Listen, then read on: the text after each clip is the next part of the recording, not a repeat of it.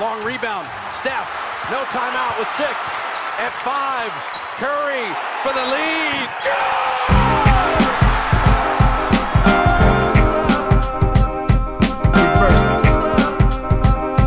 Reverse. Reverse. Reverse. Always. Salut à toutes et à tous, bienvenue dans un nouvel épisode du podcast de l'équipe Rivers Basket Session. Je suis ravi de vous retrouver avec, euh, après une petite pause de, de deux semaines pour cause de bouclage du dernier numéro de Rivers. Euh, D'ailleurs, j'en profite pour vous dire que le numéro est sorti de chez l'imprimeur. Il est sur le point d'être expédié. Donc, si vous l'avez déjà précommandé ou que vous êtes euh, abonné, vous devriez recevoir ça dans, en gros, dans la semaine, voire la semaine prochaine au plus tard. Et si ce n'est pas encore le cas, vous pouvez aller sur Basket Session pour le commander tout de suite, dès à présent, qu'il en reste, et on vous enverra ça dès que possible. Euh, voilà, ben, en attendant, pendant que j'étais pas là, c'est Shai et Antoine euh, qui ont euh, tenu, tenu les remparts avec brio, que ce soit sur le CQFR tous les matins ou pendant le, podcast du lundi, voire du mardi, comme c'est le cas aujourd'hui. Ben, je suis ravi de vous retrouver, hein, parce que c'est vrai que quand ces périodes de bouclage, c'est un petit peu bunker, on voit personne, on parle plus à personne, on sort de- des bureaux avec des barbes pas possibles, des têtes incroyables, nos familles nous reconnaissent à peine. Je vois que vous, vous êtes restés fringants, clinquants comme d'habitude, beaux Euh, comment ça va les gars? Mais tu disais, c'est parce qu'on a des éclairages de, on a des éclairages de youtubeuses maintenant, tu sais, c'est euh, de YouTube. celles, celles- celles qui font les tutos maquillage, donc on a, on a le teint net, alors qu'en fait pas du tout. hein, mais Ah, mais on va messer un quand même. Alors que la saison commence que ce soir. De toute façon, on a tout misé sur le physique, c'était c'était là. c'est ça. C'est pour ça qu'on fait des podcasts. Euh, voilà, bon, trêve, euh, trêve de plaisanterie, parlons un petit peu de basket et de ce qui nous occupe aujourd'hui. Donc voilà, on a, on a décidé de faire, alors c'est même pas la MVP race, c'est la pré-MVP race. En gros, c'est de se poser la question de savoir qui euh, pourra, selon nous, avoir euh, des chances d'être élu MVP en fin de saison. On va commencer par un petit tour de table pour voir quel est notre favori à nous, et puis après, on, on essaiera d'élargir un petit peu la discussion pour savoir, euh, voilà, quels seront les, les, joueurs principaux qui pourront se mêler au débat, sachant que chaque année, il y a, forcément, il y a toujours des joueurs un petit peu qu'on n'avait pas vu venir, ou d'autres qui, qui descendent vite dans les, dans les pronostics. Euh, voilà un petit peu l'idée. Alors c'est vrai qu'il y a finalement, je sais, je sais pas ce que vous en pensez, mais j'ai l'impression que la hiérarchie en tout cas des équipes a pas énormément changé au bout du compte depuis, euh, depuis l'an dernier. Il y a eu des, des- transferts, des, des changements d'équipe importants, mais finalement ça reste dans les équipes fortes que ça s'est que ça s'est produit principalement. Euh, est-ce que vous, euh, vous avez, euh, est-ce que déjà l'intersaison a changé euh, dans, vos têtes le, potentiel MVP ou celui que vous voyez devenir MVP Est-ce que ça a eu un impact en fait l'intersaison pour vous? Bah, moi, à partir du moment où euh, mon MVP euh, pronostiqué de l'an dernier a pris 25 matchs de suspension et n'est plus, euh, et n'est plus éligible au titre de MVP, je pouvais déjà ne pas remettre. Bang, voilà, bang. voilà. Je pouvais déjà ne pas remettre mon pronostic un peu marginal de Jamorant. Donc, l'intersaison n'a pas changé grand-chose pour moi. Euh, après, je comprends que ça ait pu en changer quand on, quand on va évoquer la liste des candidats, parce qu'il y a quand même des, des espèces de super teams ou super duos qui sont formés qui peuvent atténuer les statistiques des uns et des autres. Donc, dans ce sens-là, je l'entends, mais vous verrez que mon, euh, mon MVP, euh, je pense que l'intersaison, ça lui en a touché une sans faire bouger l'autre, et vous verrez pourquoi. Magnifique expression qu'on n'avait pas entendue depuis 1989. Par Voilà. contre, je valide. Moi, moi, oui. Moi, oui, parce que j'aurais misé sur Luka Doncic. Euh, mais je pense, euh, donc voilà, Luka Doncic, on parlera peut-être tout à l'heure, mais je, misais sur Doncic dans l'idée où peut-être il y avait des, un classement très serré, notamment euh, à l'ouest. Et là, j'ai l'impression qu'avec l'intersaison, il y a deux, trois équipes qui vont être tellement fortes que ça va être très dur de ne pas le donner aux meilleurs joueurs de ces équipes-là. Et que du coup, voilà, le côté, bah, voilà, Doncic, je fais des super stats, mon équipe est pas mal, mais euh, au final, on est quatrième. euh, euh, J'ai peur que ça soit trop juste et que voilà, s'il y a une équipe à plus de 60 victoires, et j'en vois au moins une, je pense que le meilleur joueur de cette équipe-là aura, aura le trophée de MVP. Ok, bah rentrons dans le vif du sujet, Antoine, puisque, puisque tu es chaud. euh, euh, Dis-nous un petit peu du coup sur qui sur qui t'as prévu de miser euh, cette année? Jason Tatum Je pense que Jason Tatum sera le MVP cette saison. Alors, non seulement c'est mon MVP, mais en plus, je pense aussi que si je me mets juste, j'oublie mes, euh, euh, mes prédictions, si je me mets même dans la peau des journalistes, j'ai l'impression que c'est lui qui sera nommé. J'ai l'impression déjà qu'il y aura une vraie volonté de nommer un Américain. ça fait 58. Alors, Embiid a été naturalisé, mais ça compte pas vraiment. Ça fait 58. C'est un joueur international. Oui, on a un joueur international qui, qui reçoit le trophée. Je suis intimement convaincu, je ne peux pas le prouver, mais qu'il y a une partie au fond d'eux. Les Américains sont très patriotes, c'est purement très théorique. De toute façon, c'est pas sur ça que repose mon argument, mais, enfin, mais je pense qu'il que, qu'il y aura déjà cette volonté de nommer un Américain. Et je pense que Jason Tatum, j'ai l'impression que les Celtics sont tellement forts, seront tellement forts. Le 5 majeur, je pense, c'est le meilleur 5 majeur de la ligue, encore peut-être plus fort que celui de Denver et Golden State. Euh, ça va, je vois bien Boston gagner plus de 60 matchs pour rejoindre ce que je disais juste avant. Et et même s'il y a du talent autour, parce que je vous vois venir avec le ouais, il y a Holiday, il y a Brown, etc. Mais j'ai l'impression que c'est très différent des cas, par exemple, de Devin Booker ou de, ou de Giannis Antetokounmpo. Au Celtic, il y a un seul top 10 player, c'est Tatum. Il n'y a aucun débat là-dessus. Le meilleur joueur des Celtics, il n'y a aucune question. À Phoenix, on peut se dire que c'est l'équipe de Booker, mais que Durant est le meilleur joueur. Il y a même des classements où Durant il est devant Booker dans le classement ESPN, etc. Euh, à, Milwaukee, il y a la question qui se pose. J'ai l'impression qu'à Tatum, ça, à, Boston, ça se pose pas. le meilleur joueur, c'est Tatum. Celui qui va recevoir les votes de MVP, ce sera certainement pas Jalen Brown ni Christophe Porzingis. Là, c'est pas comme s'ils allaient se partager les voix. C'est non, si Boston est fort, bah, le meilleur joueur de la meilleure équipe, c'est Tatum. Et, je pense même que ça va l'avantager de jouer avec ces gars-là, dans le sens où ça va lui rendre la vie plus simple. Il va, il va donner l'impression d'être encore plus fort que l'an dernier. alors qu'en fait, il aura peut-être même pas forcément beaucoup progressé, mais les Celtics vont gagner plus, il va être plus souvent vu à la création, son jeu va être plus simple, il aura plus d'espace, sera peut-être encore plus efficace. Bref, tu mets tout ça ensemble, je pense que Tatum sera le Mais est-ce que statistiquement, il sera dans le volume? Parce que maintenant, est-ce qu'on. Il sera à 26-27 points. Ça, Alors, mais je, j'entends ce que tu dis et, effectivement, euh, si, moi je vois très bien Boston finir premier de l'Est, peut-être pourquoi pas premier de la Ligue, c'est possible. Mais le volume dans une ligue où tu as des Jokic, Doncic, Antetokounmpo et tout. Et alors attention parce que la saison dernière, Tatum sur le volume, il était super chaud pendant toute une moitié de saison. Euh, je crois que dans la MVP race qu'on faisait à l'écrit, euh, il, il a été premier deux fois, je pense, sur deux mois. donc il, a, il est capable de le faire ce volume, mais justement, s'il a moins besoin de le faire cette année, si l'équipe est plus fluide, si Porzingis apporte des points, Brown euh, reste à son niveau à peu près, que l'équipe tourne mieux. Mais j'entends, euh, les arguments s'entendent, hein, mais j'ai du mal à le voir franchir le cap dans une ligue où il y a des extraterrestres statistiques qui vont en plus, à mon avis, être bien classés. Mais, parce que tu te focalises sur les points. Parce que c'est les statistiques, c'est pour moi, c'est pas que les points. Du coup, ma réponse à ça, ce serait ouais, peut-être là, il était à 30 points. Peut-être qu'il sera à 26, 27. Mais si son nombre de rebonds, ça reste 8, et si son nombre de passes, ça passe de 4 à 7, ce qui est tout à fait possible, ou même de 4 à 6, il aura beaucoup plus de... En fait, juste déjà cette progression, elle va être vue, elle est appréciée pareil par les journalistes, c'est le mmh. genre de truc qui est vu. Et même son pourcentage au tir, s'il passe de 46 à 50% au tir parce qu'il a des tirs ah bah, plus simples et de 35 à 40%, ah, ah, c'est possible. c'est des gros C'est des marges énormes, ça, de, bah, au même mais même, ouais, mais il va avoir des tirs beaucoup plus simples, il va prendre moins de tirs. Moi, je pense qu'il peut passer de 46 à 48, 49%, avec 36 euh, à 39% à 3 points. Ça m'étonne. Une grosse saison aujourd'hui d'une superstar, c'est des mecs qui sont autour des 50, 40, 90. Et je pense que Tatum, il peut être proche du club des. Peut-être qu'il n'y sera pas tout à fait. Peut-être que c'est 49, 39, 88. Tu vois, mais, autre interrogation. Euh, autre interrogation, c'est un fan de Kobe quand même, on est d'accord. Donc euh, sur, eh, sur, laisser les autres un peu plus tirer et tout, je, ne suis pas convaincu. Mais, mais non, mais évidemment qu'il est dans les prétendants parce que Boston est dans les favoris. Il est obligatoirement parce qu'il a, il a eu le niveau MVP pendant une partie de la saison dernière et je pense qu'il a, il a été euh, bah, pénalisé par le, bah, par le profil de tous les autres candidats qui était, qui était énorme. Enfin, as une, une, ligue avec Jokic et Embiid, j'ai même pas cité Embiid tout à l'heure, euh, honte à moi. Euh, je sais pas été pour se dire ouais c'est bon je vais prendre le recul euh, prendre des, des, meilleurs shoots moins euh, je, je sais pas. Mais mais ça s'entend. C'est bah, Pardon. non, vas-y, vas-y. Non, vas-y, Théo, vas-y, j'ai beaucoup parlé, t'inquiète. Non, non, mais c'est intéressant parce qu'effectivement, moi, je rejoins un petit peu Shai dans le sens où, alors, bien sûr, je pense que Tatum, bien sûr, fera, partie des, des, des favoris. Euh, je pense que effectivement, ce que tu notes euh, en termes de nombre de victoires pour Boston, c'est carrément, euh, ça doit être l'objectif, même au vu de, au vu de l'effectif. Par contre, effectivement, ce qui, ce qui m'interroge un petit peu, c'est par exemple, tu vois, tu, tu je suis pas sûr qu'il fera plus de passes décisives avec Drew Holiday dans son équipe qu'avec Marcus Smart, par exemple, tu vois.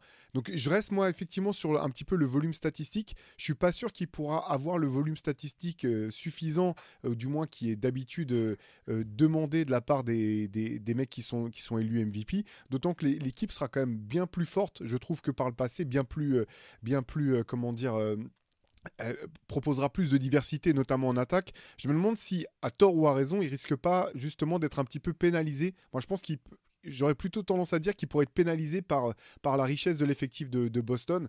Euh, et euh, tu vois, que je suis d'accord pour dire qu'effectivement, euh, il n'y a pas un top 10 joueur à côté de lui dans, dans, cette équipe de, des, Celtics. Et en même temps, c'est quand même, il y a quand même plusieurs joueurs qui sont All-Star ou qui l'ont été, qui, sont, qui ont été dans des All-NBA Teams ou qui, qui, qui, pouvaient prétendre à l'être, que ce soit défensivement ou offensivement. voilà, moi je suis pas sûr en fait, ton argument le plus, enfin, pas le plus intéressant, mais je veux dire, celui qui me parle, c'est celui de, des pourcentages mais je suis quand même pas sûr que tu puisses. Les, là, les gaps dont, dont, tu parlais comme ça, c'est quand même des, des, marches énormes en fait. Passer de 35 à 40% à, à 3 points par exemple, c'est monstrueux en fait comme progression. Faudra presque lui donner le MIP au passage quoi. J'ai donné 40. Après, je pense que Tatum il a ça sur une grosse saison. Moi, mon pari c'est de dire que c'est une année. Après, je mets 40 et 50 comme des références parce que c'est des références connues. Mais même s'il est à 38, hmm. en fait 35 à 38%, juste sur le fait que des fois, il sera peut-être un peu plus en spot-up. Je pense que c'est lui plus qu'Holiday qui aura la création entre les mains. C'était déjà le cas en pré-saison. En pré-saison, il tournait à, plus à presque 5 passes par match alors qu'il jouait, euh, alors que c'est de la pré-saison et qu'il n'avait pas un temps de jeu euh, non plus euh, proche de celui qu'il aura en saison régulière. pour ce qui est du pourcentage, il a, en fait, tu vois, il y a deux trucs. Soit il tire tout, toujours autant comme tu as dit, Shai, mais dans ce cas-là, il ira mettre ses 30 points. Il mettait quand même 30 points à 46% au tir. C'est quand même énorme pour euh, la hmm. difficulté de certains tirs. Moi, je ne serais pas surpris qu'il ait encore un cap et qu'il soit capable d'atteindre le 47-48 et d'atteindre le 37-38. Alors, 37, là, effectivement, ce serait qu'une petite progression. 38, on va dire, à 3 points. Avec des pourcentages comme ça, 60 wins. Et oui, il y a des bons joueurs, mais tous les MVP ont, eu des très bons joueurs avec eux, à côté d'eux. Ça n'a jamais empêché un mec d'être MVP. Quand, quand, les équipes des Spurs, les équipes des Warriors, quand Curry MVP, alors peut-être là, il y a effectivement un All-Star de plus que l'équipe des Warriors de quand Curry MVP, mais tu as, quand même toujours du très bon joueur autour. Quand tu gagnes plus de 60 wins, c'est l'idée. Et je pense qu'Holiday va être dans un rôle offensif bien plus réduit qu'à Milwaukee. Porzingis va avoir des points, mais tous ces mecs-là, Tatum, je vois, c'est le mec que je vois maintenir sa production ou en tout cas descendre un tout petit peu tout en ayant le meilleur pourcentage et en étant un meilleur passeur. Et je pense qu'après, le bilan pourrait faire la diff. Voilà, mm. j'ai terminé pour Tatum. Non, non, mais c'est vraiment intéressant. Effectivement, le bilan sera, sera primordial, euh, sera primordial là-dedans. Je pense que ça sera vraiment le, enfin, ça sera un des, arguments principaux. Euh, si on dit bah, le meilleur joueur de la meilleure équipe, c'est lui le MVP. Je pense que ça sera effectivement potentiellement le, plus gros argument pour Tatum euh, cette saison. Est-ce que, les, est-ce que les gens, les votants, hein, on se met à la place des votants parce que moi, sinon, la candidature de Tatou me paraît évidente et, avec tes arguments, si s'il fait cette saison-là, moi, bah, si j'ai un vote, peut-être que je le donne à Tatum, tu vois. Mais en se mettant à la place des gens qui votent et on les suit tout au long de l'année, on les écoute, euh, c'est, plus si souvent le meilleur joueur de la meilleure équipe en fait maintenant. Ils attendent un peu d'autres trucs. J'ai l'impression qu'on insiste un peu plus et, c'est peut-être bien sur le côté valuable de, de, des joueurs et, et bon, il faut qu'il y ait un une addition de choses, euh, notamment donc un bon classement, le côté euh, valuable, euh, présence sur le terrain, enfin score quand il est sur le terrain ou pas. Enfin bref, j'ai l'impression qu'il y a plus que, on est un peu sorti de, du, ouais, cette, ce critère meilleur joueur, meilleure équipe. Mais peut-être que ce sera le cas cette année. Hein, je dis ça, et vous verrez qu'avec mon, avec mon candidat, j'aurai peut-être le même type d'argument en plus. Donc je dis ça mais, c'est intéressant en tout cas parce qu'effectivement, euh, on en parlait même l'an dernier. On avait fait, je, sais plus si c'était dans un podcast ou des tours d'une conversation. On se demandait, on s'était posé la question de savoir si le meilleur scénario pour Boston, c'était pas que ça soit pas Jason Tatum le meilleur marqueur, euh, potentiellement, que ce soit par exemple Jalen Brown le meilleur marqueur. Et je pense en fait qu'effectivement, cette équipe de Boston, si euh, Tatum n'est pas obligé de tout faire, euh, ou du moins d'en faire autant sur le scoring, et qui peut vraiment se concentrer sur le fait d'être, peut-être atteindre son, son, plein potentiel en tant que all-around player, euh, ce que tu disais Antoine, plus de passes, plus de rebonds, euh, défensivement euh, maintenir son, niveau, voire passer un cap, et, bien sûr ses points il va les mettre. Je pense que c'est potentiellement effectivement la, meilleure recette potentielle pour Boston et celle qui en ferait le meilleur joueur hein, quelque part. Mais en fait il va avoir 26 ans, je pense que c'est le moment justement où il va pouvoir développer tout ça. Et sur le côté, il y a beaucoup de stats avancées qui sont utilisées par les journalistes, notamment américains, sur le côté valuable. Tu as, raison, c'est très, très, juste que tu soulignes, Shai. Et l'ironie, c'est que je pense que jouer avec Porzingis et tout, avec Holiday, en fait, ça va avantager euh, Tatum dans ses stats avancées. Il va avoir plus de win shares parce que tout le monde, personne ne regarde, personne regarde les 82 matchs. Des, personne regarde les 82 matchs de chaque équipe, c'est pas vrai. Donc de toute façon, parmi les votants, il y a des gens qui vont devoir s'appuyer aussi sur des stats. Bien sûr sur ce qu'ils ont vu, mais aussi sur des stats. Là, je me mets que dans la peau. C'est pas mon vote, c'est plus qu'est-ce que les journalistes peuvent penser. Tatum, en, gagnant plus de matchs et en jouant avec les autres, donc en supposant qu'il gagne plus de matchs, il aura plus de win shares.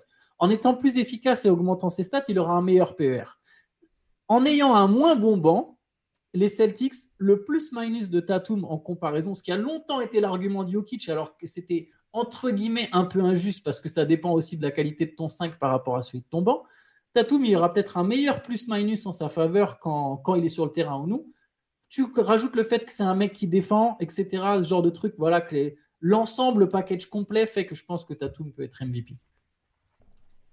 Non, mais c'est vraiment. De toute façon, effectivement, il sera dans, il sera dans la liste. Euh, je ne sais pas si tu as d'autres choses que tu, que tu veux rajouter, euh, Antoine, euh, sur, la candidature de, de Tatum. J'ai beaucoup lancé la propagande Tatum. je vais vous laisser la parole. c'est même pas un joueur que j'apprécie plus que ça. C'est même pas genre mon joueur. Mais oui, en plus, tu vas nous. Mais j'ai fait une nous... propagande. en playoff, tu vas nous redire non, mais en plus, il aime plus briller que de faire briller l'équipe et tout. Je pas dit qu'il serait champion. Bien sûr, non, non. allez, Bacha, du coup, allez, on passe à, ton candidat euh, numéro 1, ton favori pour, euh, pour le trophée de MVP. Ok, pour une fois, pour une fois, parce que je suis connu pour faire des paris euh, foireux et trop audacieux juste parce que j'ai envie d'être le mec qui joue la différence et qui, qui après dit eh, Je vous l'avais bien dit, vous avez vu, il n'y a que moi qui l'avais dit. tous les ans, je tente des paris un peu compliqués. Là, j'ai envie de faire un choix paresseux, mais qui me semble un peu logique aussi parce que je me mets là dans la tête des gens qui vont voter, encore une fois. Euh, et en même temps, c'est ce que moi je, pense. Je pense que Nikola Jokic va reconquérir le trophée de MVP. Voilà. Je sais que hum, il y a le côté euh, est-ce que euh, Jokic est prêt à grinder à nouveau sur toute une saison régulière alors qu'il a atteint le but de gagner un titre, qu'il a déjà été MVP, qu'il a déjà été MVP des finales. Mais cette espèce de lassitude qui parfois donne, enfin, parfois on a l'impression qu'il a ça en lui. Euh, qui, va disputer la saison régulière juste en se disant vivement que ce soit fini et que j'aille retrouver mes chevaux en Serbie. Mais il y, a un peu de ça, il faut pas le cacher. Moi, c'est, ça fait partie des interrogations que j'ai hein, sur euh, est-ce, que, est-ce qu'il va réussir à se refaire, entre guillemets, violence euh, pour, sur toute une saison, sur toute une campagne de playoff? C'est un argument que j'entendrais si on me dit non, non, il va, il, va, il va baisser de pied parce qu'il n'a plus besoin maintenant de faire ça. Je pense ça va de pair avec le pronostic que, que j'évoquerai peut-être bah, ce soir dans la League Session, mais moi, je, fais partie des gens qui pensent que Denver euh, peut et va faire le back-to-back, euh, qu'ils ont les arguments pour, et je pense qu'ils seront intraitables en saison régulière, qu'ils vont encore tous progresser, et que Jokic va encore rendre tout le monde meilleur, tout en faisant ces espèces de statistiques euh, venues d'un autre monde. Toutes les, hein, statistiques de base, hein, point rebond, passe, on sait qu'il est jamais très très loin du triple-double avec une adresse euh, absolument indécente. Il a les stats avancées que moi, je mets, c'est moins ma spécialité, mais à chaque fois que j'écoute des gens parler des stats avancées avec euh, euh, des, termes que, j'ai oublié le lendemain, eh ben, c'est, il est encore au-dessus de tout le monde quasiment. Enfin, je pense que sa simple présence sur le terrain, qu'il ait envie ou non, envie, il a envie de jouer au basket, il adore jouer au basket quand il est sur le terrain, il respire le basket, mais que, ce soit un objectif pour lui ou non, et il dit que c'est pas un objectif, qu'il s'en fout des trophées, et je veux bien le croire. C'est d'être un mec qui fait même pas attention à ses stats pendant le match. Il, il a aucune, quasiment aucune conscience des stats qu'il est en train de faire.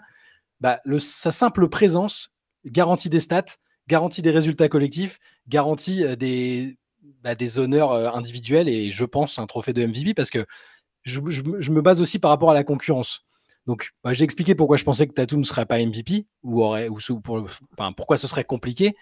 Euh, ses rivaux, alors Yanis commence à manquer un petit peu de match. Il a Lillard pour lui alléger un peu la pression. Donc, je dis pas que ça s'annule et qu'il peut pas être MVP, hein, mais il va baisser sans doute peut-être un peu en scoring, peut-être un peu en passe, je l'imagine.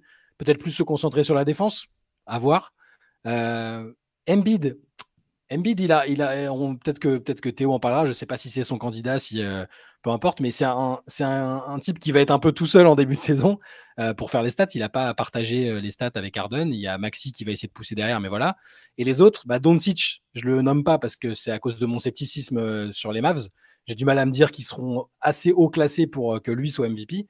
Et le reste, j'ai trop d'incertitudes, alors que Jokic m'apporte certitude euh, garantie et, excellence quoi qu'il arrive, encore plus maintenant. Je me demande même s'il ne va pas être plus fort maintenant qu'il a gagné et qu'il va pouvoir dérouler, qu'il n'y a absolument plus de pression sur ce qu'il va gagner ou pas. Voilà, voilà pourquoi je, vote pour le Joker. Ah ben, non, mais super intéressant. C'est vrai qu'il y, y, a une énorme partie de, perception. Moi, je t'avoue que je vois pas du tout Jokic faire une saison de, MVP statistiquement cette année. Parce qu'en fait, l'an dernier, j'ai l'impression que le, trophée lui tendait les bras et qu'il a quasiment délibérément choisi de ne pas aller le chercher dans les dernières semaines de, de, Mm. la saison régulière, ou s'il avait mis un coup de pression euh, alors que son équipe euh, baissait un peu de, baissait un peu de pied, euh, il aurait vraiment pu aller le chercher et, et je pense challenger Embiid jusqu'à la dernière minute. J'ai l'impression que finalement personne ne parle de Denver, c'est c'est vraiment ce qui est intéressant ce que tu dis, hein, Shai, sur euh, le fait que toi t'en fasses tes favoris. euh, je suis pas loin de, de- de penser comme toi. J'attends un peu de voir comment ce que va donner le début de saison, mais, euh, mais j'ai l'impression que quelque part c'est tout à l'avantage de Denver que personne parle d'eux. De, ils ont gagné le titre, euh, ils savent ce qu'ils valent, et je pense que ça leur déplaît pas finalement que tout le monde euh, parle d'autres équipes.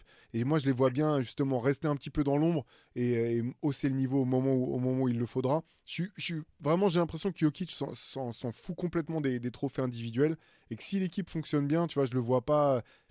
Alors c'est encore une fois c'est la perception, hein, on, les, on Mm. les connaît pas ces athlètes, on, on, on connaît que que ce qu'on en voit à l'extérieur, mais j'ai du mal à imaginer un, un scénario dans lequel tu vois il se ferait violence vraiment tout au long de la saison pour alimenter des stats qui lui permettraient d'être dans, dans la discussion. Mais c'est voilà, c'est mon, mon avis de, de loin quoi.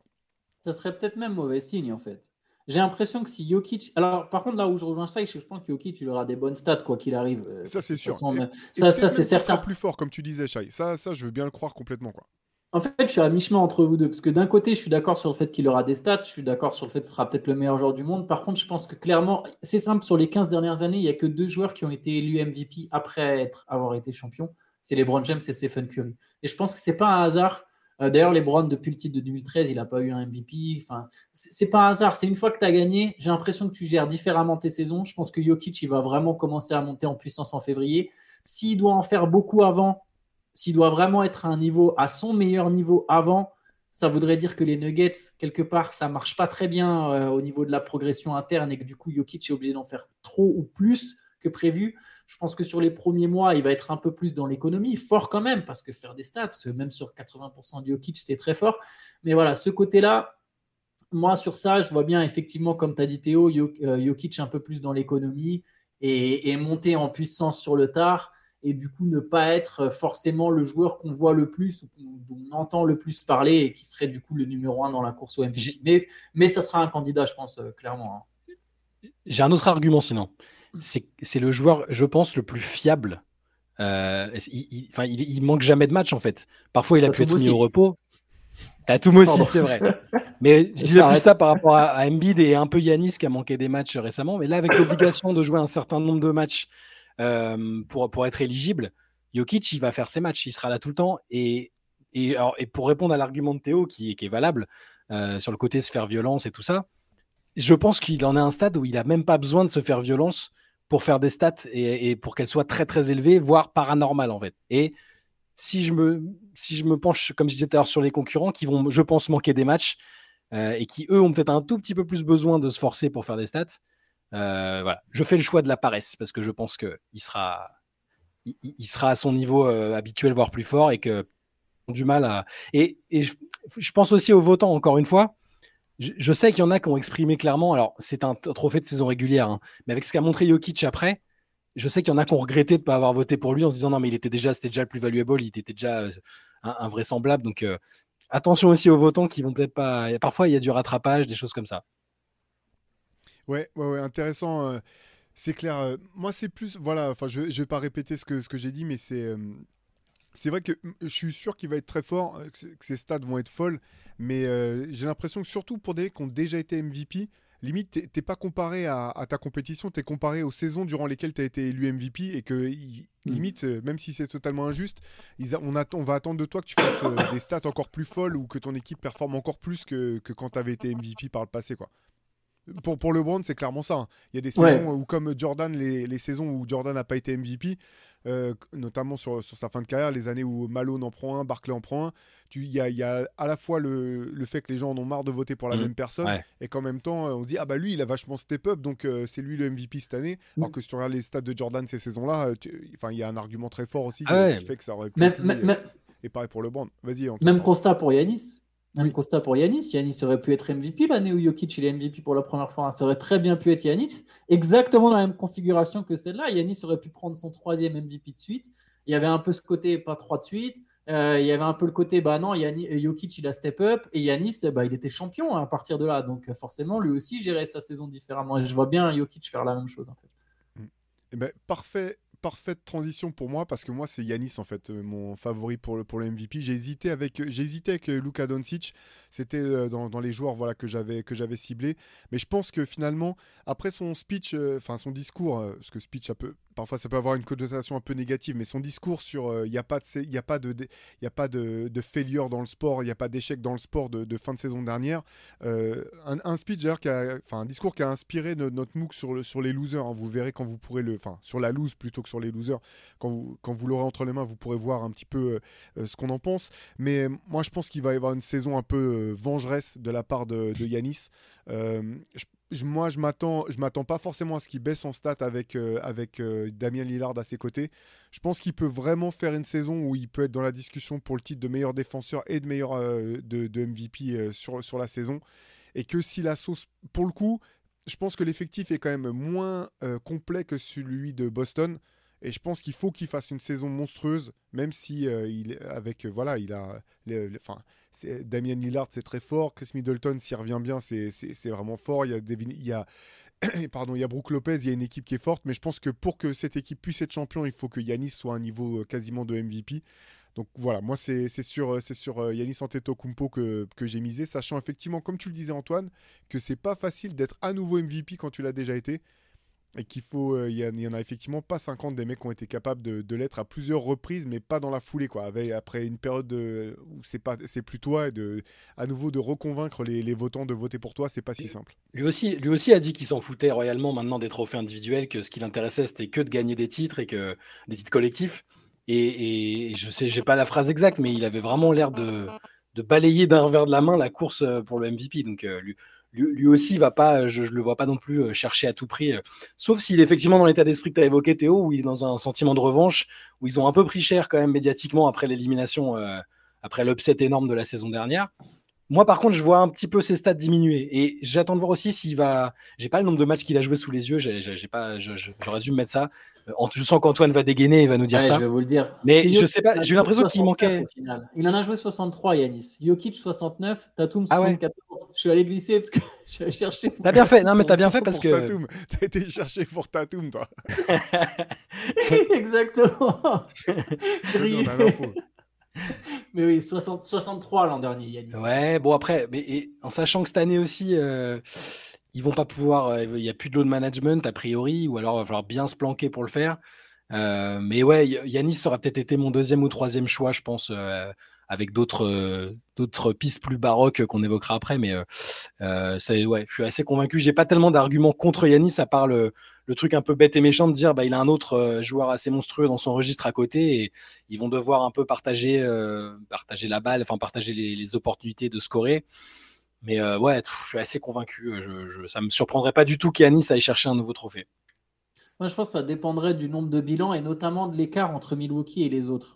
Hmm. notamment entre Milwaukee et Boston. Si Milwaukee a 65 victoires, tu vois, ce qui est énorme, là, effectivement, euh, ce serait monstrueux. Si, si Milwaukee est sous Boston ou très légèrement au-dessus, ça à voir.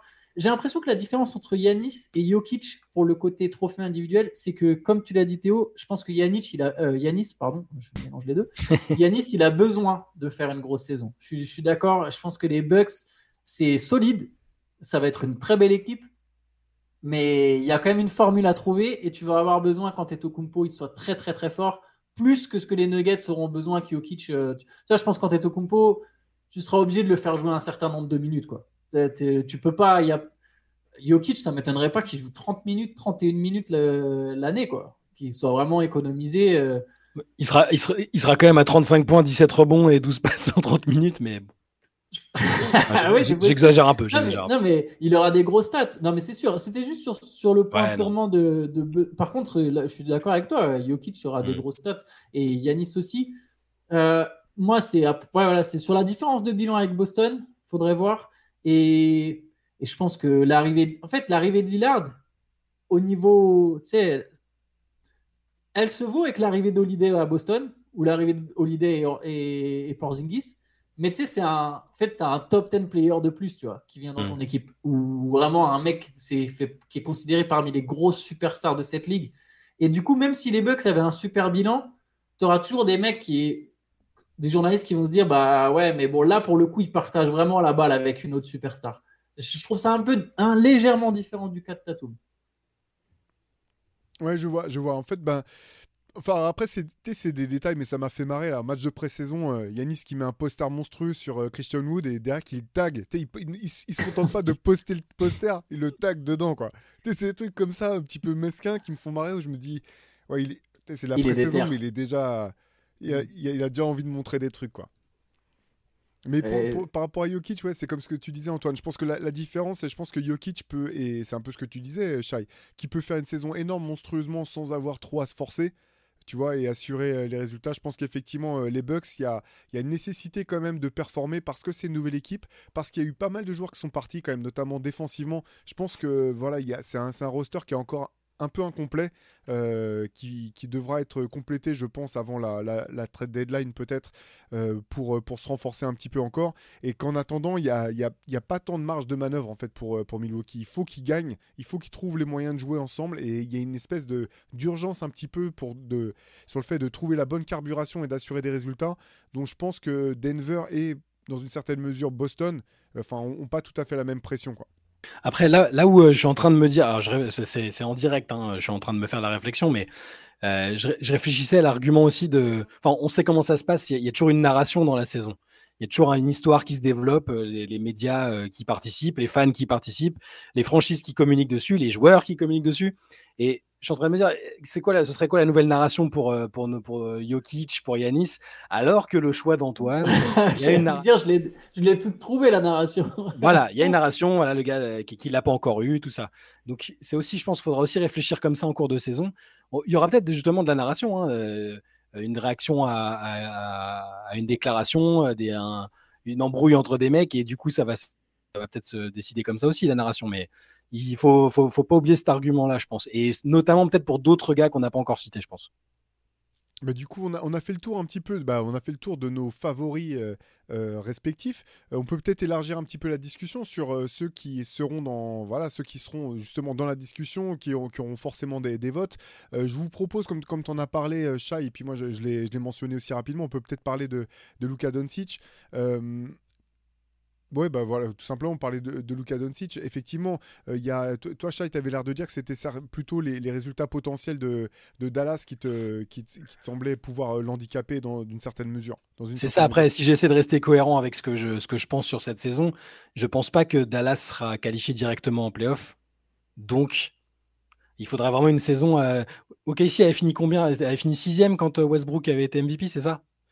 Sixième à l'ouest. un triple double de moyenne. Voilà. Non, mais il n'y avait pas encore le play-in surtout, je crois. Euh, donc, donc c'est possible hein, de finir sixième. Euh, mais non, en sixième, tu n'as pas besoin du play-in. Ouais. Non, mais en gros, je... plusieurs années dans les. Si vous regardez les pronos de basket session euh, des années précédentes, je crois il y a deux, peut-être deux fois où j'ai mis Luka Doncic et où au final, ça s'est pas joué à tant de choses que ça. Hein. Il, est, il, est, toujours trop dans le top 5 en général. Là, euh, c'est vraiment pour rester cohérent avec euh, ce que je disais, euh, ce que je dis depuis des semaines, c'est que j'ai du mal à croire dans cette équipe. J'ai du mal à croire en la valeur de l'association avec Kyrie et la façon dont ils ont entouré ces deux joueurs-là. Et je sais pas, c'est plus de l'ordre du feeling parce que c'est presque inexplicable parce que statistiquement, je pense qu'il va être phénoménal encore. Je pense qu'il sera dans une bonne forme physique, j'ai l'impression.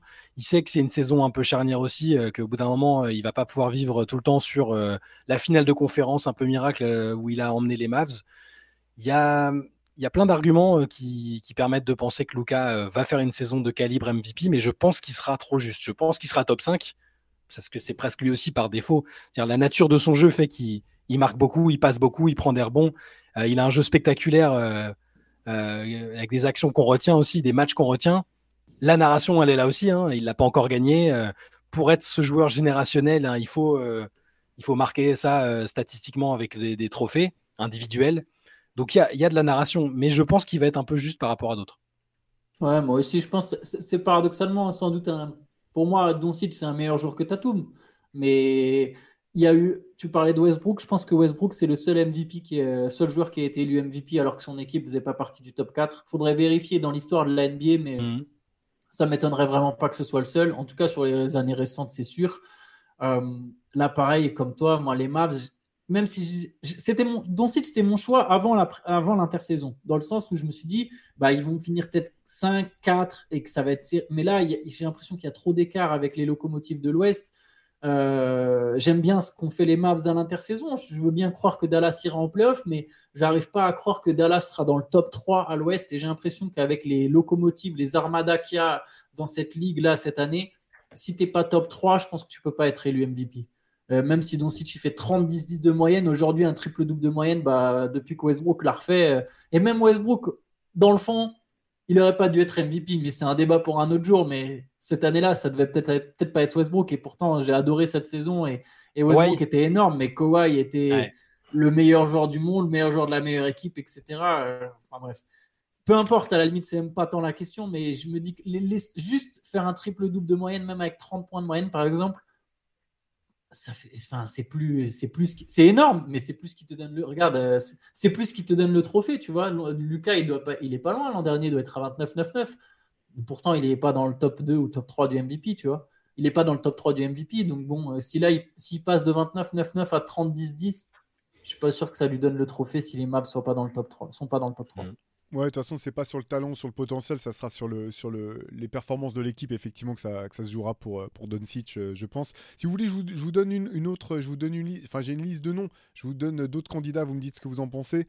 Euh, alors, forcément, ben, on n'a pas, on l'a pas encore mentionné, mais le, le, MVP en titre, Joel Embiid, moi j'ai l'impression que vu le, le bordel euh, euh, et poli de, de, du côté de Philly, je pense que c'est pas jouable de, de voir Embiid pouvoir être être MVP cette année. Euh, je suis même pas certain qu'il finira la saison avec un jersey des Sixers, ce qui est quasiment une, bah, un motif de disqualification, j'ai l'impression, automatique quand tu, quand tu veux être MVP. Il faut que tu aies fait toute la saison avec une seule équipe. Je ne sais pas ce que vous pensez du cas de, Joël. C'est un peu comme. Enfin, je, vois soit. Je vois, il y a deux scénarios. J'ai l'impression que c'est soit il y a effectivement le hasard ambiant fait que hum, c'est compliqué sportivement et donc pour les résultats collectifs. Et donc, il peut potentiellement demander son trade. Et donc, euh, voilà, c'est le malaise. Euh, les performances individuelles et collectives sont pas folles. Soit il prend vraiment l'équipe sur son dos. Il arrive à enchaîner les matchs, euh, à, assumer encore plus de responsabilités qu'il en avait déjà. Et là, il fait une saison absolument monstrueuse. Et, là, il incarnerait le côté valuable parce qu'il aurait zéro star autour de lui, même si peut-être peut-être que Tyrese Maxi sera All-Star. J'en sais rien, c'est possible. Hein. il, a, la progression. cette progression-là est possible c'est dans un monde où il n'y a pas James Harden, évidemment. Hein. Euh, et, auquel cas, il ferait une saison euh, monstrueuse où il serait tellement valuable pour Philly qu'il serait euh, totalement crédible comme candidat. Et c'est pas impossible. Mais l'entre-deux me paraît compliqué. Soit c'est super compliqué et du coup, bah, il va demander son trade ou en tout cas, on va comprendre que ça va pas trop. Soit il va être gigantesque et là, il pourra à nouveau prétendre au titre d'MVP. Moi, tu vois, même le côté sans star, en fait, je trouve que ça ne te rend pas plus valuable. Les mecs, je, le répète, mais les gars qui gagnent le MVP, ils ont d'autres stars autour d'eux, en fait. Si, es, si ton équipe, elle n'est pas valuable, même si tu es très fort, j'ai l'impression. Si ton équipe, elle n'est pas top 3, je, le répète, à part Westbrook, en fait, tu, tu vas. Tu t'es pas élu MVP. Après, Jokic, Jokic, la seule star, tu seras. Jokic, il n'avait pas de star. Ouais, mais on sait que pas d'All-Star. Ouais, il n'y a pas de All-Star, mais tout le monde considère Jamal. Regarde, même quand Harden il est MVP, au final, Harden, constamment dans. Ça peut se rapprocher du cas d'Embiid dans un truc complètement différent. Il est à Houston, il a une bonne équipe, il fait des énormes stats, mais son équipe, elle n'est pas non plus au level euh, pour, pour, euh, pour que tu sois élu MVP. Chris Paul arrive, ça change complètement la dimension des Rockets. Les Rockets gagnent plein de matchs, et là, d'un coup, Harden, il est MVP. Tu vois, j'ai l'impression qu'Embiid, même, il peut tourner même à 35 points par match. Si les Sixers, ils gagnent 50 matchs, ce qui est déjà beaucoup. S'ils gagnent 50 matchs ou 55 matchs, mais que derrière, tu as une équipe qui en a gagné 60, bah, c'est 35. Enfin, je sais pas, j'ai du mal. Moi aussi, j'ai beaucoup de mal à imaginer un bid MVP cette saison. Allez, je vous en donne un autre, plus, un, peu, un peu plus piégeux. Euh, j'aurais pu choisir un autre joueur de son équipe, mais je vais choisir Devin Booker. Et eh ouais. Voilà, je dis ça parce que forcément, la question, ça, tout au long de la saison, je pense que ça sera de savoir qui est le meilleur joueur des Suns, Devin Booker ou Kevin Durant. Euh, est-ce que vous pensez du coup que bah, euh, ça s'annule forcément par, euh, la présence des deux joueurs dans la même équipe annule les chances de l'un et de l'autre d'être MVP potentiellement? Hmm, Je pense pas. j'ai l'impression qu'on a plutôt euh, accepter ou, c'est lui de son propre fait que c'était l'équipe de Booker. On l'a vu sur l'échantillon de l'année dernière que il n'était pas dans la volonté absolue de prendre toutes les responsabilités de fin de match, d'être le meilleur scoreur de l'équipe, tout ça. Vu son état d'esprit, je ne le vois pas sortir une saison de MVP. Donc dans ce sens-là, ouais, ça pourrait s'annuler. Et puis il faut aussi qu'il joue le nombre de matchs suffisant et ça fait longtemps qu'il ne l'a pas joué. Booker, c'est vraiment un outsider intéressant parce que si les Suns, si tout marche bien pour les Suns, ils ont, bon, quand même une force de frappe assez énorme. Euh, Booker, c'est le patron de cette équipe. La fin de saison qu'il fait, les, stats qu'il arrive à lâcher euh, par, moment, avec de l'adresse, avec des énormes cartons scoring. Si Phoenix euh, fait premier ou deuxième de l'Ouest, je serais pas surpris que, enfin, il sera dans la discussion à mon avis et plus que KD. Ça voudra pas dire que le plus valuable c'est pas KD parce que c'est un, lui aussi c'est un extraterrestre. mais c'est possible. C'est là qu'il faudra aussi voir le rôle qu'aura Bradley Bill parce que bon, faut, vont pas marquer 180 euh, points par match non plus. Elle va jouer meneur, elle va jouer comme John Stockton, c'est sûr. Ah bah c'est bon alors. Euh, mais tout à fait, tout à fait possible. J'aurais plus cru à une saison MVP de Booker s'il n'y avait pas eu Bill, par contre. Ouais, moi aussi. Moi aussi. Je pense que Booker, il y a des arguments qui rejoignent ceux de Tatum. Il y a un peu une même idée de narration de l'Américain qui porte son équipe loin. Sauf que justement, il y a deux trucs. Je pense que Tatum, il aura un côté beaucoup plus all-around que, mm. Booker, notamment défensivement, des trucs qui plaisent, pareil aux journalistes, tu vois, cette idée de ah, en plus c'est un two-way player, etc. Après, Booker, il fait les efforts, mais il n'a pas l'impact de Tatum en défense.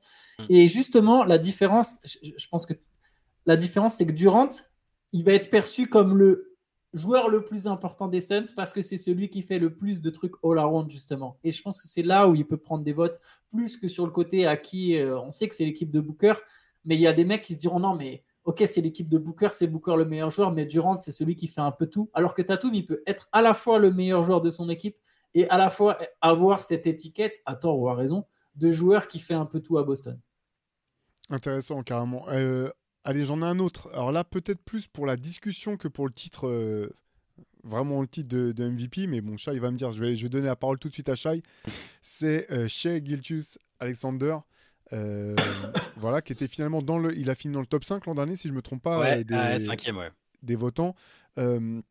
Euh, là, on peut s'attendre à ce que OKC soit plus fort encore cette année, vraiment avec euh, bah, le renfort de bah, déjà l'expérience de l'année dernière, l'arrivée de, Chet Holmgren qui a montré des choses plus que enthousiasmantes jusqu'à présent.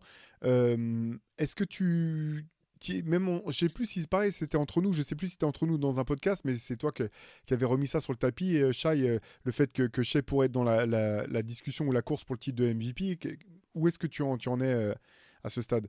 Je pense qu'il sera dans la course parce que je, je pense qu'OKC va, va, va, va, grimper quelques rangs au classement, avoir pas mal de victoires supplémentaires. Mais pour reproduire la saison statistique de l'année dernière, avec l'adresse, son adresse, elle est totalement folle. Hein l'adresse qu'il a, le nombre de game winners ou de paniers décisifs. il y avait énormément de paramètres qui faisaient qu'il a été dans la discussion avec une équipe qui n'était pas si bien classée que ça, vraiment pas. Donc là, j'ai juste peur qu'il y ait trop de paramètres à remplir pour qu'il soit vraiment, vraiment dans la conversation avec les tout, tout, tout meilleurs. Qu'il fasse encore top 5, j'y crois complètement. Parce que je pense que Casey va, comme beaucoup, on est beaucoup à attendre Casey. C'est un peu, c'est un peu dangereux. Ils ont une pression qu'ils ont, souhaitent peut-être pas. Mais euh, OKC qui ferait euh, une qualif en playoff euh, direct, peut-être, pourquoi pas, cinquième, sixième à l'ouest, ça me paraît pas invraisemblable si tout clique. Dans ce cas, bah, le meilleur joueur de cette équipe et le plus décisif, c'est lui. S'il arrive toujours à scorer autour des 30 points, à être autour des 50% d'adresse, ce qui est, c'est difficile, à rester un, joueur très très honnête défensivement, à avoir cette, tout ce package, c'est possible. Mais ça me paraît, c'est long shot quand même par contre, tout à fait logique de, le nommer dans la conversation parce que je pense qu'il y sera. dire s'il fait son nombre de matchs aussi, par défaut, il est tellement valuable, il est tellement euh, efficace, tellement, euh, tout ça que oui, je, suis obligé de penser qu'il sera dans la discussion. Pas, pas avec le top 2, top 3 que j'imagine par contre. C'est une saison très importante pour chez Gildeus Alexander parce qu'en fait son équipe est attendue. Il n'y aura pas d'effet de surprise. C'est la première fois. Je pense qu'il avait déjà confirmé l'an dernier. J'allais dire l'année de la confirmation est la plus difficile. Il a déjà confirmé d'une manière ou d'une autre. Mais confirmer à un niveau aussi fort, c'est-à-dire qu'il avait déjà confirmé qu'il était fort. Mais là, devoir confirmer qu'il peut être un joueur à 30 points et 50%, je rejoins Chai, c'est très dur. Je pense que les équipes seront nettement mieux préparées pour OKC. Je pense que l'an dernier, les coachs ne se préparaient pas forcément pour jouer le Thunder. Là, ça va être le cas. Ils ne se préparaient pas forcément pour chez Gildeus Alexander, même si c'était déjà un fort joueur. Là, je pense qu'il va y avoir des schémas euh, d'autant plus poussés pour le stopper. Et, euh, et, il sera attendu parce que maintenant, on ne veut pas juste qu'il fasse des stats, on veut qu'il élève son équipe. Et, quelque part, ça, ça, la vision, je pense, qui sera de chez Gildeus Alexander, pour le, en tout cas pour la discussion du MVP, c'est est-ce que maintenant tu élèves encore ton équipe à un niveau au-dessus? Euh, et tout ça, bon, font que ça sera difficile, je pense, pour du lettre MVP, mais oui, il sera, il sera dans la conversation, puis il sera fort. Quoi. Après, est-ce qu'il sera aussi fort que 31 points à plus de 50% Ça, c'était quand même un sacré perf. Je ne sais pas si, ce sera facile à reproduire. C'est clair. Allez, j'en ai un autre. Stephen Curry. C'est vrai, on en parle. J'ai toujours l'impression qu'on n'en parle pas, mais il a théoriquement. Euh, je pense qu'il a encore une saison de MVP dans les pattes. Hein. Parce que combien de temps il va durer son prime là? C'est quand même, chaque année on dit bon bah il est sorti de son prime. En fait non, il est, enfin, t'as l'impression que c'est toujours le même joueur quoi. C'est impressionnant quand même. Et les Warriors ont besoin dans la notion de besoin que le, franchise player fasse des grosses euh, stats pour que et soit à son à son meilleur niveau pour que l'équipe soit bien classée. Les Warriors ils ont, tellement besoin de Curry. Enfin, s'il fait, euh, s'il est dans les chiffres de ses meilleures saisons, c'est tout à fait tout à fait possible. Euh, être à droit à trois points, productif, euh, c'est c'est pas simple, mais oui. Bah, si, je sais pas pourquoi on loue. Enfin, à chaque fois que j'en discute ou qu'on les gens font leur pronostic, les blessures, ouais. Oui, il faut qu'il fasse ses 65 matchs, mais. Euh... Ouais. c'est ça, je pense. longtemps, il a pas, il a pas manqué tant de matchs que ça, à part la saison où il s'est cassé le poignet. Bah, enfin, 65, il l'a pas fait depuis 2019. Hein. D'accord, ok. Bah, tu vois, j'avais pas le sentiment comme qu'il avait manqué autant de matchs, notamment euh, la saison où ils sont, où ils sont champions. Euh, T'as le, as le. Ouais, je, peux vous le dire. Donc en 2018, 51. En 2019, 69. Donc c'est pas non plus comme s'il le faisait de beaucoup. Après, bon, 5, 63, 64 et 56 l'an dernier. La dernière fois qu'il a joué plus de 70 matchs, c'est en 2017. Hmm. J'ai l'impression que Kevin Dur, euh, que Kevin Durant, que Stephen Curry, la présence de Chris Paul va peut-être lui permettre. J'ai l'impression que les Warriors seront moins mauvais quand Curry se repose et que ça va peut-être lui permettre de se reposer un peu plus. Mais moi, c'est un de mes candidats, j'avoue. Après, j'ai toujours peur pour l'état de santé de Curry. Est-ce qu'il va jouer? Ouais, ouais, ouais. Non, mais c'est un, vrai argument. De toute façon, effectivement, les seuils minimums à atteindre pour pouvoir être dans la discussion et dans le pour pouvoir, pour pouvoir récolter des votes, euh, des votes pardon, dans toutes ces élections, ça va forcément jouer un rôle. Allez, j'en ai, alors j'en ai trois derniers. Euh, j'en ai trois derniers un peu provoques quelque part obligé, obligé, t'as mis, Jimmy, mis Jimmy Butler, je suis sûr. vas-y. Il a pas besoin de vos trophées, mon gars. Lui, sa saison elle commence en avril, le reste, ça ne pas. Euh, allez, Anthony Edwards. Est-ce qu'il y a un scénario dans lequel Anthony Edwards passe Alors, je parle pas pour être élu MVP. Hein. Je parle hmm. pour se mêler à la conversation. Oui. Il y a un scénario pour vous, selon vous euh, Oui, à la conversation, oui. Parce que si les Wolves ils sont performants, c'est toujours. C'est un peu la même équation pour beaucoup de ces joueurs-là. C'est-à-dire si, si les Minnesota progressent fort, se qualifient direct pour les playoffs, qu'il est euh, à droit et qu'il y, a du volume de stats, euh, ouais, il y a bien sûr qu'il y a un scénario. Après, non. Pour moi aussi, ça, ce sera un peu trop loin. Par contre, ça peut être la saison, la fameuse saison où, où c'est, ça devient le roi de Minnesota et où Kat fait même plus semblant d'être le franchise player, quoi. Ouais, ça dépendra du bilan des, des Wolves, quoi. Comme Ou du trade de 4. Ou du, trade... de 4. Non, mais je, dis même pas ça contre, contre Carl Anthony Towns, mais de manière à libérer l'espace euh, à la fois un, petit peu en termes d'image et aussi quand, en termes de production. Hmm. Je pense que ça pourrait être une, une, une variante. Allez, il m'en reste deux. T'es prêt Il y a un mec des Clippers? Ouais, voilà, ok. Kawhi Leonard. Bah, mais non, j'y ai pensé. J'y ai pensé. J'y ai pensé. Mais je pense que c'est trop tard pour Kawhi soit MVP d'une saison NBA. Ça, ce sera un plot twist de ouf quand même. Hein. Eh, franchement, c'est allez, c'est une... possible qu'il joue 65 matchs. Déjà, ça, ça serait tellement monstrueux. C'est possible, c'est possible qu'il joue 65 matchs. Je vous jure que j'y crois au fait qu'il puisse jouer 65 matchs. Mais je pense pas, pas assez. Je sais pas, il peut être. En fait, il peut avoir un peu de tout euh, de tous les arguments, genre bonne stat, très bon joueur, équipe bien classée, sans que ce soit. Tu vois, je me dis qu'il y aura forcément au moins une ou deux personnes qui seront au-dessus de lui, tu vois. Et puis, il faut pas s'attendre à ce, qu'il, à ce que lui ou les Clippers militent, euh, fassent une campagne médiatique pour que. Ouais. Il va pas faire d'éclat, genre ouais, je rêve trop du titre de MVP et tout. Il en a, rien à carrer. D'autant que c'est dur, je trouve, d'évaluer son niveau actuel, en fait. Parce mm. qu'en fait, comme c'est par, c'est toujours euh, de manière fractionnée ces saisons. Mm. Bah, quand il revient, il est fort et on est surpris qu'il soit aussi fort. On se dit ah bah c'est le Kawhi qu'on connaît. Mais en même temps, être fort, c'est vraiment être dans la durée. Donc c'est, je trouve que c'est extrêmement dur de, de situer euh, là où là où il peut être euh, euh, dans le monde réel, en fait, pas dans le monde virtuel des stats et des, des spéculations, mais dans le réel, monde réel de la NBA, je trouve que c'est hyper dur de voir où en est Kawhi. quoi. Ouais.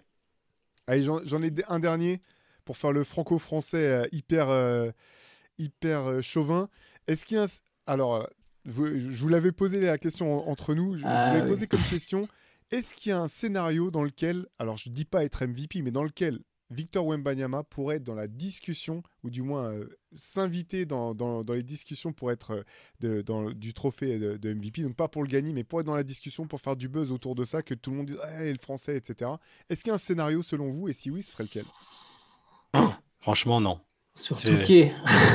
Sur Non, Touquet. ce serait fou. Sinon, ça veut dire s'il est juste dans la discussion MVP, ça veut dire que les Spurs, ils sont pas du tout en train de tanker et qu'ils sont au moins en play-in. Euh, et ça veut dire que les stats sont démentiels, qu'il fait effectivement bien le nombre, le nombre de matchs qu'il faut. Euh, pff, moi déjà, on en parlait avec Antoine euh, récemment, c'était plus déjà qu'il soit soit bon, soit All-Star parce que c'est rarissime les, les rookies All-Star, soit même dans une All Defensive Team. Souvent, c'est à partir de la deuxième année que les mecs commencent à y entrer. Donc, enfin, la discussion du MVP, ça me paraît complètement insensé. Quoi. Euh, faudrait regarder historiquement, euh, il n'a pas des masses quand même. faut remonter vraiment à très loin pour des rookies. euh. Après, si, Ah bah, si c'est ça, c'est qu'il est vraiment. Ouais, il y a Il y, en deux. ouais. Il y a Will Chamberlain en 60 et Wes Unseld en 69. C'est deux seuls Vraiment. joueurs qui ont été rookie de l'année et MVP. euh, la Après, s'il est vraiment, si c'est l'élu qu'il est censé changer, euh, rétablir l'équilibre dans la force, tout ce que vous voulez, bah peut-être, mais oh, j'arrive même pas à imaginer la possibilité qu'il soit dans la discussion parce que ça voudrait dire que les Spurs ils sont ultra compétitifs dès cette année. Vous y croyez ça déjà? Non, pas du tout. non, il y a, moi je pense qu'il n'y a pas de scénario. Par contre, il y a un scénario où il est dans la discussion pour le Depoy. Ce qui serait Ouais. injuste, je pense que ça ne serait pas justifié. Je ne pense pas qu'il puisse être vraiment le, le meilleur défenseur de la ligue. Mais pour le trophée, avec son impact euh, visuel et son impact aussi Mhm. sur le terrain, je pense qu'il peut être de la discussion pour le Depoy. À tort ou à raison, encore une fois, mais je ne serais pas Non, surpris qu'il y soit à un moment. Ouais, moi non plus, je pense pas qu'il y ait de scénario. À part, je pense que la vraie variable, pour le coup, c'est effectivement les résultats des Spurs. Et ce qui serait une énorme surprise si les Spurs étaient, étaient euh, compétitifs, dans le sens pas, pas pour jouer le titre, bien sûr, mais, mais étaient en avance de énormément, en- enfin extrêmement en avance de ce côté-là.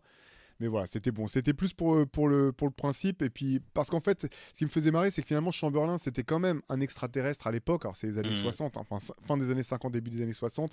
Et du coup, il y en a tellement, on en fait tellement autour de, de Victor et son côté extraterrestre que je trouvais la, voilà, je trouvais la question, euh, la question plutôt marrante. Euh, est-ce que, est-ce qu'il y a un joueur que qu'on a manqué, qu'on a oublié selon vous, euh, qui pourrait être dans la discussion pour le pour le titre de MVP Est-ce qu'il y a, il y a quelqu'un que j'aurais pas mentionné? Bah, c'est la première fois qu'on cite pas les Brown James sur une année, quoi. Ouais, ça fait quelques années qu'on le cite. Enfin, pas, ouais, ça fait peut-être 2-3 ans. Peut-être, quand même. Enfin, qui- je sais pas, la dernière fois qu'on s'est dit il va peut-être être MVP, euh, pff, à partir du moment- enfin, depuis qu'il jouait avec Anthony Davis, euh, je dirais, depuis qu'il est aux Lakers quasiment, sa première saison aux Lakers, je sais même pas si on en parlait comme d'un possible MVP en fait. Mais peut-être, je, je m'en souviens pas. Je me souviens plus, moi non plus. Mais là, non, là, enfin, ce, ce- ça, ah, ce serait vraiment fou de chez fou là. quasiment 40 piges, euh, non, mais non, je, je peux pas. je- Peut-être. Ah, sinon, sinon, je revois ma copie pour le GOAT alors. hein. Ou, ou Anthony Davis, du coup, peut-être, je sais pas. Mais, Anthony Davis? Non, mais j'y crois pas. euh, 65 euh, matchs plus euh, un rendement 2000 euh, type de playoff tout au long de la saison. En, Énorme en cote, 2000 alors. en 2018 et 2020, il est deuxième du MVP Award Share. Alors, c'est pas tout à fait le classement MVP, mais ça, ça doit sans doute vouloir dire qu'il a terminé dans le top 5 ces deux années-là, peut-être. Hmm. Mais LeBron, hein, je parle de LeBron. Mais, mais Ok, ok. effectivement, ça fait ça fait bien longtemps qu'il, enfin ça fait ça fait déjà au moins trois ans qu'il est plus dedans quoi. Allez, bah du coup, pour, refermer ce, podcast, on avait décidé donc de pas se concentrer uniquement sur les MVP.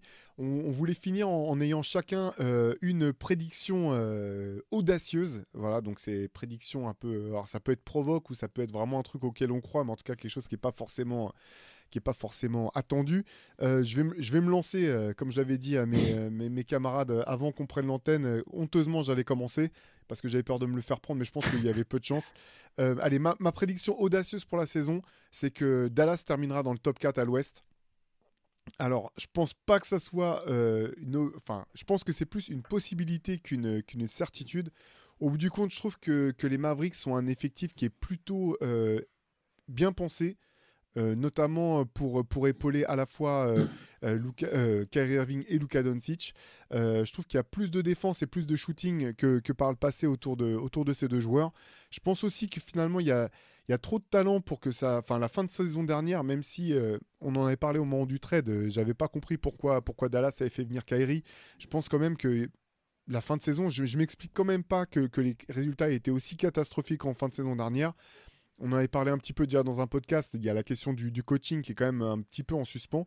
Mais, euh, voilà pour ma, prédiction audacieuse. Euh, donc je parie à la fois sur le fait que Dallas performe mieux que prévu. Je parie aussi sur le fait que certains cadors euh, fonctionnent pas bien au qu'il y ait des blessures, comme c'est quasiment tous les ans le cas.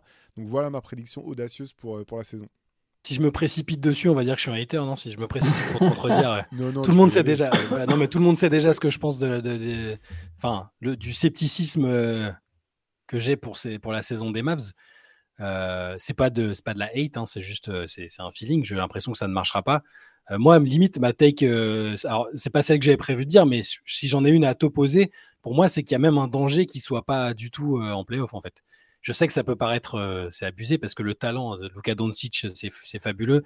Kyrie c'est un talent euh, phénoménal aussi. Mais moi, même s'ils sont renforcés, même s'il y a des choses qui, j'ai trop de doutes, j'ai trop de doutes sur l'alchimie entre les deux, sur la défense globale, sur le coach, sur plein de choses. Le niveau de l'Ouest est tellement violent que tu peux pas prendre trop de retard. Moi, euh, limite, voilà, j'aurais une hot take inverse, c'est que Dallas fait pas les playoffs, quoi. C'est marrant parce que moi je suis pile à mi-chemin entre vous deux. Genre, si toi, Shai, tu les mets 10 et que Théo, tu les mets 4, moi je les mets 6, tu vois. C'est Ouais. bon.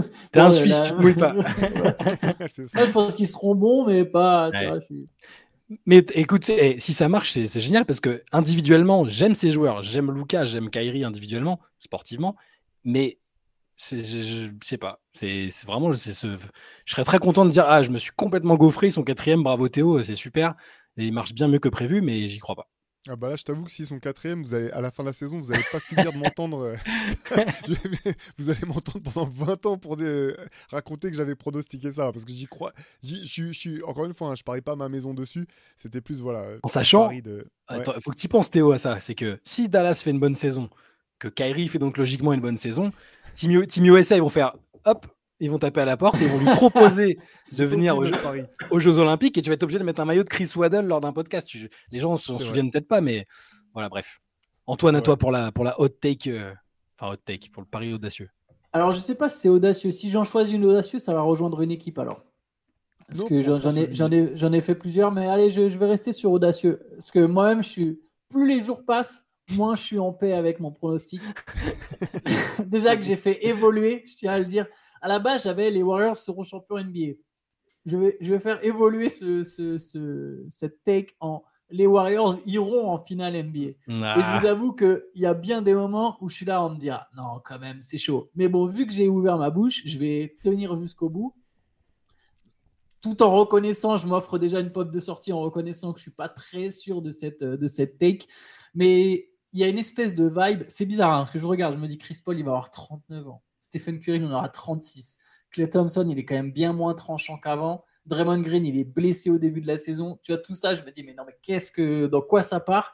Et malgré ça, je trouve qu'il y a une espèce de vibe autour des Warriors. C'est une équipe expérimentée. C'est une équipe qui avait le meilleur 5 majeur de la NBA la saison dernière en termes de net rating. Euh, c'est un- une équipe qui a souffert en playoff de l'absence du retour tardif d'Andrew Wiggins. J'ai il manque une deuxième star, je trouve, à Golden State, mais l'arrivée de Chris Paul, en qui j'arrive à croire en tant que remplaçant, je pense vraiment qu'il va changer des choses dans le sens où les Warriors étaient catastrophiques dès Stephen Curry sortait, et je pense que là, ça va plus être le cas. Je pense que les Warriors, c'est une équipe, pendant 48 minutes, ils vont te mettre la pression. Il y a des très bons joueurs, ça dépendra aussi un peu de l'état de forme de, de Clay Thompson. Andrew Wiggins a l'air motivé.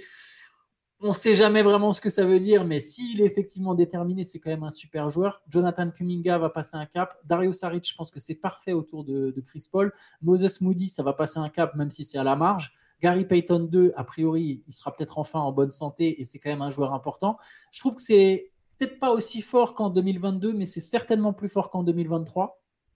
Donc voilà, je me dis que c'est une équipe qui peut faire la surprise à l'Ouest.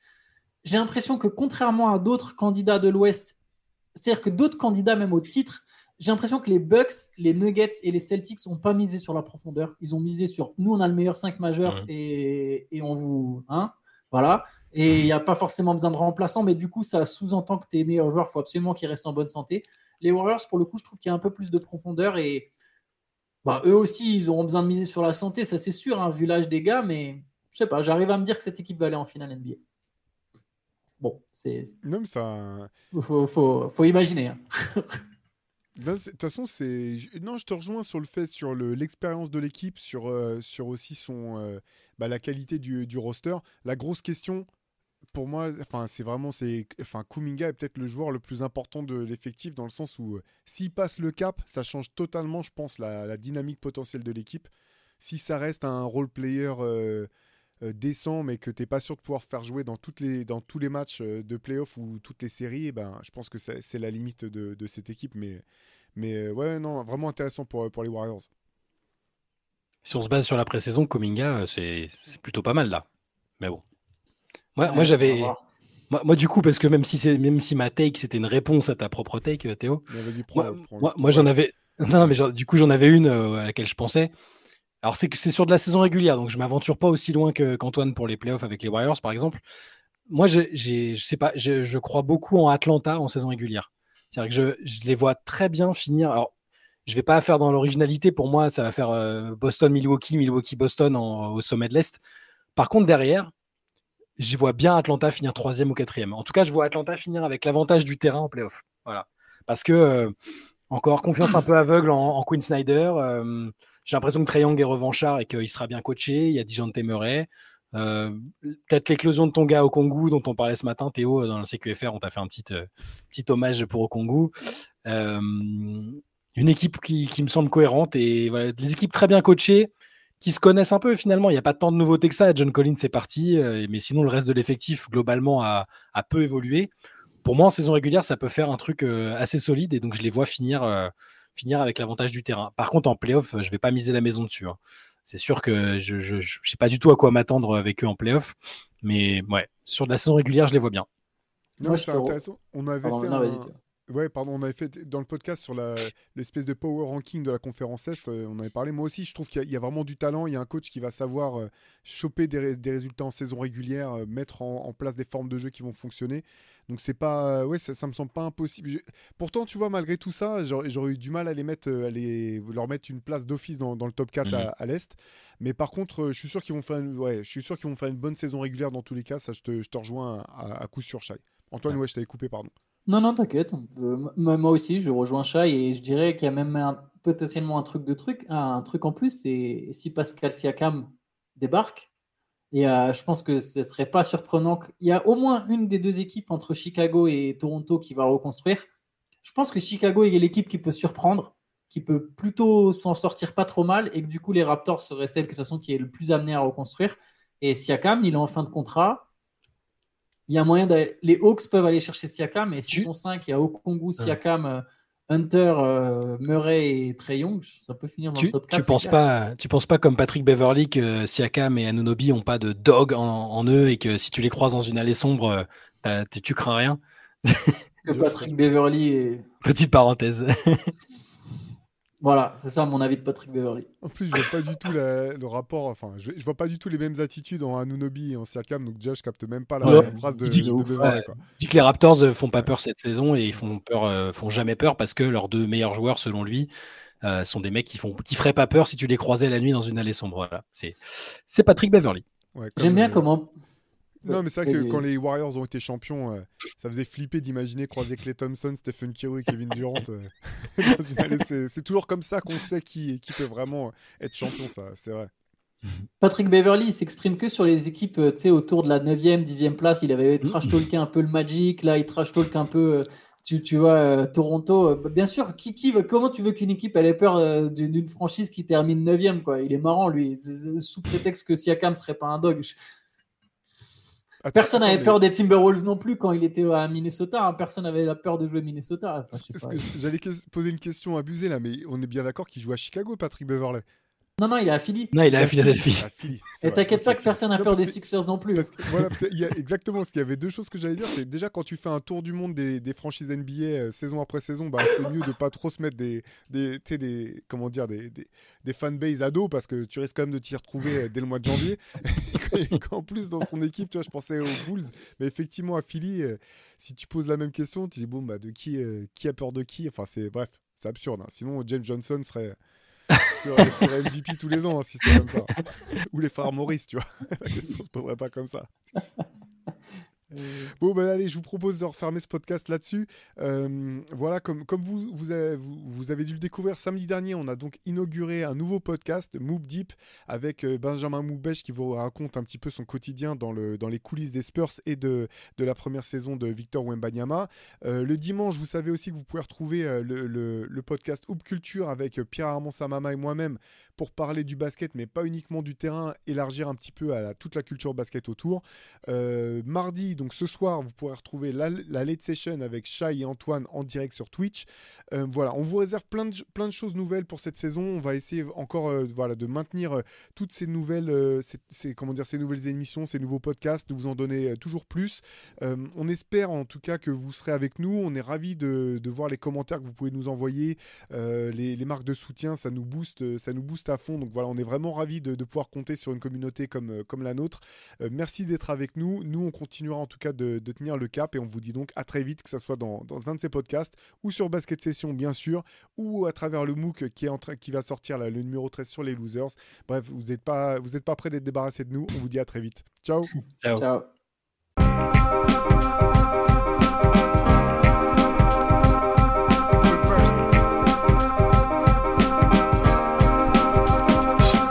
The game is out there, and it's either play or get played.